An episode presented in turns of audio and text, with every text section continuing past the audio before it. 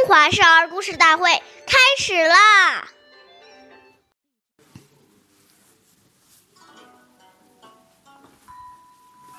称尊长，勿呼名；对尊长，勿见能。称呼尊长，不能直接称呼他们的名字。长辈见多识广，阅历深，在他们面前要多听他们说话。不要自己夺夸其谈，表现出很有才能的样子。岁月易流逝，故事永流传。大家好，我是中华少儿大会讲述人张恩宇，我是来自小金喇叭少儿口才钢琴艺校。今天我给大家讲的故事是《贤明的妻子》第十九集。齐国宰相晏婴有位车夫叫吕成，他依仗主人的权势非常骄傲自大。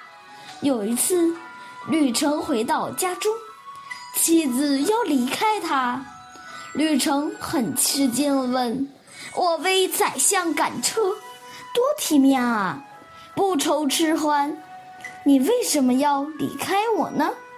妻子说。你还知道自己是个车夫啊？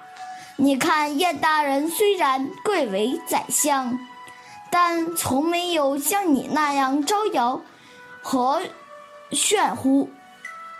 听完妻子的批评，吕成很惭愧，从此痛改前非。后来在燕子的推荐下，吕成当上了大夫。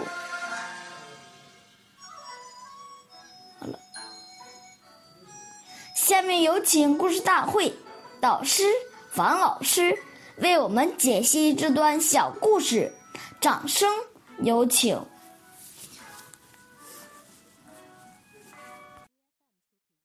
好，听众朋友，大家好，我是王老师。我们把这个故事给大家进行一个解读。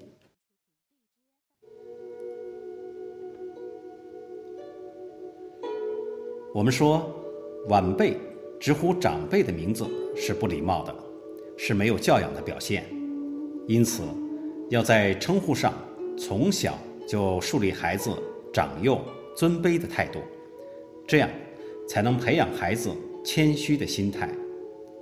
如果孩子目无尊长，爱好表现，长辈就不愿意教他们了。古人很重视韬光养晦，一个人。即使你有才华，也不能在大庭广众之中故意卖弄，这是相当危险的。因为锋芒太露了，就容易遭人嫉妒，这对将来的前途以及立身处世都有负面的影响。我们说，真正有德有才之人，久而久之，自然能获得大家的钦佩、爱戴，何必用表现自己？来证明自己的才华呢？好，感谢您的收听，下期节目我们再会，我是王老师。